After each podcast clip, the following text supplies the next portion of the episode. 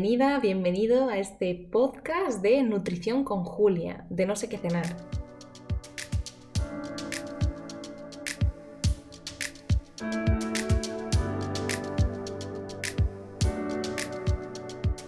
Bien, en este episodio vamos a hablar de los mitos más frecuentes en la alimentación vegetal, ya sea vegetariana como vegana.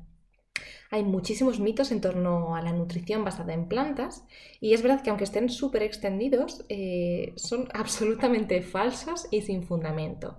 De modo que vamos a explorar un poquito desde una base científica nutricional eh, algunos de ellos, si te parece bien. Comenzamos con el primer mito. Si no como carne, ni pescado, ni huevos, ni lácteos, entonces, eh, ¿qué voy a comer? A ver, es que no como nada. Bien, el hecho de que reduzcamos o eliminemos el consumo de productos de origen animal no significa para nada que vayamos a comer igual que antes, pero restando estos elementos. Es decir, no, es comer lo mismo que antes, pero quitando todo lo que no sea vegetal.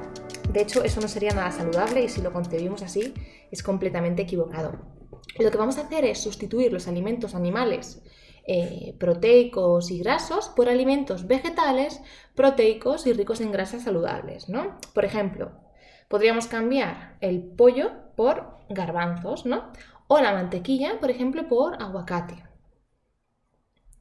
Otro mito sería... Las proteínas están solamente en los alimentos de origen animal. Bien, esto también es completamente falso.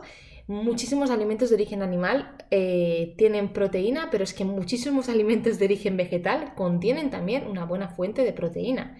Y además una proteína de buena calidad. Por ejemplo, eh, legumbres y derivados como la soja, los garbanzos, las judías, eh, frijoles, porotos, alubias, como sea que los llamas, las lentejas, el tempe, el seitán o el tofu. Frutos secos, como las almendras o las nueces, semillas, como las de cáñamo, y cereales o pseudocereales, como puedan ser la quinoa o el arroz integral. Eh, bueno, pues estos son algunos de los alimentos de origen vegetal que contienen proteína. Otro mito sería... El calcio se encuentra solo en los lácteos. Es imprescindible consumir lácteos, especialmente en edades de desarrollo.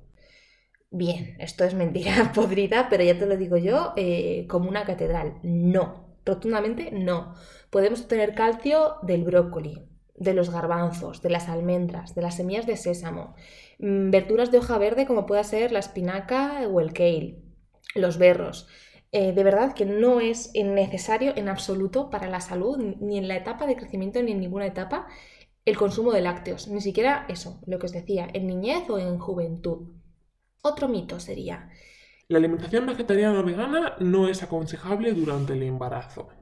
Bien, mm, prácticamente todos los compuestos necesarios para una nutrición completa, prácticamente todos están en los vegetales. ¿De acuerdo? Eso para comenzar. A excepción, por supuesto, de la vitamina B12. Sin embargo, hoy en día existen muchísimos suplementos sintéticos de esta vitamina B12 obtenidos industrialmente, eh, bueno, pues de, forma eh, vegana, ¿no? De forma eh, en la que no hay un maltrato animal, una explotación animal. Y bueno, pues es a través de procesos fermentativos que realizan diferentes especies bacterianas, ¿vale?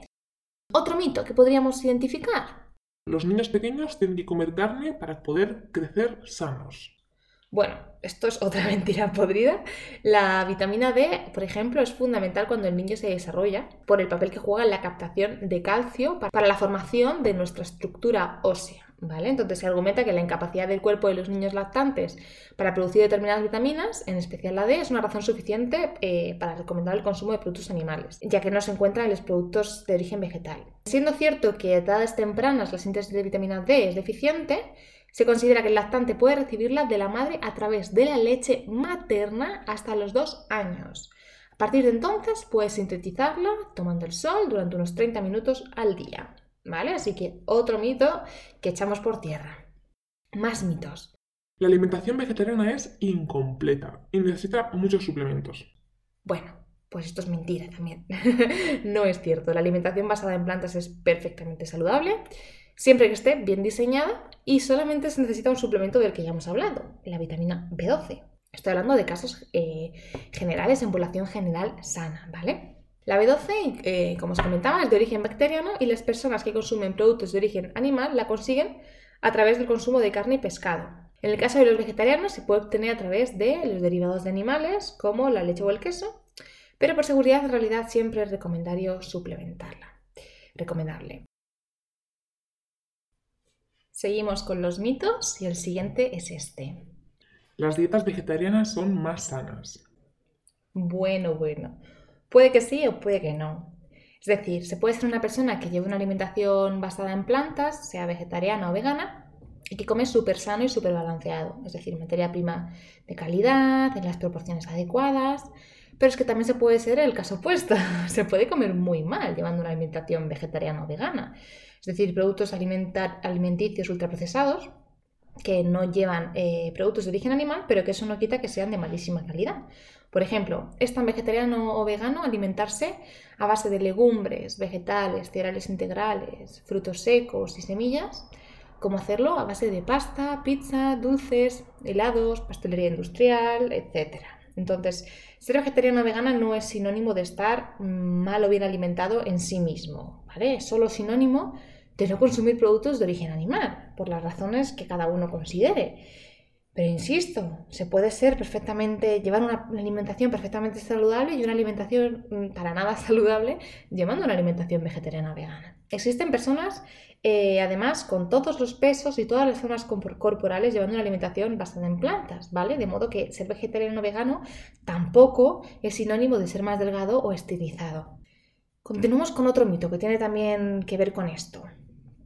Si cambio de alimentación voy a perder eh, mucho peso o a lo mejor voy a ganar mucho peso. Bueno, pues es que a la hora de hacer la transición hacia una alimentación basada en plantas, tenemos que ser conscientes de que los nutrientes que vamos a ingerir y la cantidad y proporción de cada uno de ellos, en realidad van a ser los mismos que ingeríamos antes. Pero es que lo que va a variar es el origen, es decir, es el tipo de alimentos a partir de los cuales obtenemos dichos nutrientes. Es decir, el valor nutricional del total de nuestra dieta, gramos de proteínas, gramos de grasas, hidratos de carbono, calorías, va a ser muy similar al que podríamos llevar en una alimentación eh, carnista saludable. Pero el origen será diferente, ¿vale? Porque utilizaremos otro tipo de alimentos. De modo que la energía total que nos aportará nuestra nueva dieta va a ser muy similar. Lo que quiere decir que no tenemos por qué engordar ni adelgazar, eh, sino más bien mantenernos, aunque obviamente esto va a depender eh, muchísimo de la alimentación de cada persona, de su constitución, de sus hábitos.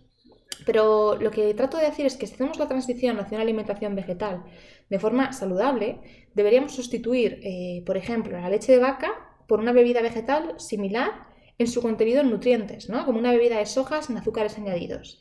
Eh, que pudiera estar también enriquecida en calcio y vitamina D, en lugar de, por ejemplo, pues una bebida de coco, ¿no? ¿Y por qué? Pues porque nutricionalmente son muchísimo más parecidas la leche de vaca y la bebida de soja que la leche de vaca y la bebida de coco. Que en realidad esta bebida de coco no sería tan alta en proteínas, pero sí que tendría mayor, mayor cantidad de grasas ¿no? y azúcares. Lo mismo sucedería, por ejemplo, con la carne y el pescado. Es decir, si eliminamos y reducimos las fuentes proteicas de origen animal, no las vamos a sustituir por arroz o por pasta o por embutidos vegetales industriales de malísima calidad. Eh, no, las sustituiremos por fuentes proteicas vegetales de calidad, de un valor proteico pues, muy similar a la carne o incluso eh, mejor, ¿no? Por su contenido adicional de, en fibra y otros nutrientes, como pudieran ser los garbanzos, las lentejas, los guisantes, la soja. Eh, también podría ser el seitán o derivados mm, fermentados de la soja, como pudieran ser eh, el tofu, ¿no? O de los garbanzos, como pudiera ser el tempe. Pues con las fuentes grasas también sucedería exactamente lo mismo, ¿vale? Vamos a sustituir mantequilla y quesos por aguacate, frutos secos, semillas, aceite de oliva, eh, grasa de coco, aceite de coco si la utilizáis, mantequillas naturales, pues de cacahuete, de almendra, de avellana o sésamo etcétera, ¿no? O sea, realmente consiste en sustituir una cosa por otra, no en eliminarla y ya está, porque entonces sí que puede ser que ganemos o perdemos peso. Y bueno, por último, un mito que en realidad no tiene nada que ver con nutrición directamente, pero que igualmente creo que es muy importante que lo tengamos en cuenta. Y es que se dice lo siguiente. Llevar una dieta vegetariana es mucho más caro. Bueno, pues esto no es cierto y además si lo pensamos es que no tiene absolutamente ningún sentido. O sea, para llevar una alimentación vegetal Lo único que tenemos que hacer es sustituir las fuentes proteicas animales por fuentes proteicas vegetales, ¿no? También con las fuentes grasas y demás. Pero principalmente esta es la, la, mayor sustitución, ¿no? El mayor reto. Es decir, cambiamos carnes y pescados por legumbres y cereales. Por lo demás, tanto un carnista como un vegetariano consumirán verduras, hortalizas, tubérculos, eh, frutos secos, cereales, semillas, etc. Entonces yo os pregunto, ¿qué es más caro? ¿Comprar legumbres y cereales o comprar carne y pescado? Pues obviamente es más caro comprar carne y pescado. Es cierto, porque esto no os lo voy a negar, que hay otros alimentos, pues como el tofu, el seitan, el tempeh, que pueden resultar eh, algo más caros, ¿no? Eh, también depende de la marca y depende del tipo, porque hay tofus muy baratos. Pero bueno, es que son alimentos que no son imprescindibles para llevar una alimentación vegetariana o vegana y que además si los consumimos no lo hacemos con la misma frecuencia que la carne y el pescado en las dietas carnistas, ¿no? que es prácticamente diario en cada comida, cosa que no es nada recomendable. Pues al final el precio de la cesta de la compra mm, no depende tanto de si tu alimentación es o no vegetal, sino más bien del tipo de productos en los que se basa tu alimentación. Si encima lo basamos en ultraprocesados ya ni os cuento. Entonces obviamente si consumes embutidos, hamburguesas de cadena de comida rápida y pastelería industrial, pues es que es muy posible que una dieta vegetariana mm, te sea más cara, ¿no? Pero es que tu salud pues también lo va a pagar, ¿no? A largo plazo. Por otra parte, por el contrario, eh, algunas formas de llevar una alimentación mm, vegetal más económica y más sostenible sería pues comprando en el mercado alimentos de temporada ¿no? y de proximidad y sobre todo cocinando en casa. Algo que no es exclusivo para las dietas vegetarianas o veganas, sino que debe ser pues, común ¿no? a todos los tipos de alimentación. Y bueno, antes de terminar este podcast en el que te he contado un poquito algunos mitos y espero que te haya ayudado pues, a desterrar miedos del pasado, sí que me gustaría eh, hablar de un concepto que es el concepto carnista. Porque verás que lo he utilizado en algún momento y en realidad yo utilizo el término carnista en lugar de omnívoro o carnívoro a conciencia. ¿Por qué utilizo este término? Bueno, pues porque omnívoros somos todos los seres humanos. La palabra omnívoro no hace referencia a los alimentos que elegimos consumir, sino a los alimentos que somos capaces de digerir biológicamente hablando. Entonces, como seres humanos omnívoros, podemos alimentarnos tanto de alimentos de origen vegetal y animal, eh, lo que nos permite, a diferencia de otros mamíferos, ¿no? como los felinos, eh, que son estrictamente carnívoros, pues puedes llevar dietas vegetarianas. Entonces, una persona que decide consumir alimentos de origen animal no es una persona carnívora, porque es que este término no hace referencia a que solo puede digerir alimentos de origen animal. Y no es cierto. Este, este término hace referencia a su em, omnívoro hace referencia a su capacidad biológica, no a su elección, ¿no? Entonces, no existen además personas carnívoras. Esta persona eh, lo que será es omnívora carnista, es decir, que pudiendo consumir alimentos de origen animal y vegetal, llevará una alimentación en la que los incluye ambos. Pero por el contrario, una persona omnívora, vegetariana o vegana es aquella que, aun pudiendo digerir alimentos de origen animal y vegetal, decide solo consumir los de origen vegetal, vegano, o reducirlos solo a lácteos y huevos o volacto vegetariano. ¿Vale? Entonces, el carnismo en realidad eh, es un concepto utilizado en el debate sobre la relación del ser humano con el resto de los animales y se define como una ideología dominante cuyos defensores lo que apoyan es el uso y el consumo de productos animales, principalmente de la carne. El carnismo se presenta en realidad como un sistema de creencias, ¿vale? No solo una elección en la comida, un sistema de creencias que lo envuelve todo. Eh, preponderante basado en distintos mecanismos de defensa y de suposiciones, en su mayoría incontestadas. ¿no? Entonces, el término carnismo lo acuñó la psicóloga social y activista vegana Melanie Joy en 2001 y lo popularizó en su libro ¿Por qué amamos a los perros? Nos comemos a los cerdos y nos vestimos con las vacas. Un libro que si no has leído ya te recomiendo muchísimo. Este libro es de 2013. Según esta teoría, la aceptación del consumo de carne como un acto normal, natural, necesario y a veces incluso agradable, constituye esta base de la ideología. Entonces, una característica importante del carnismo es la clasificación de únicamente ciertas especies animales como comida, las, mal llamadas, eh, los mal llamados animales eh, de ganado, ¿no?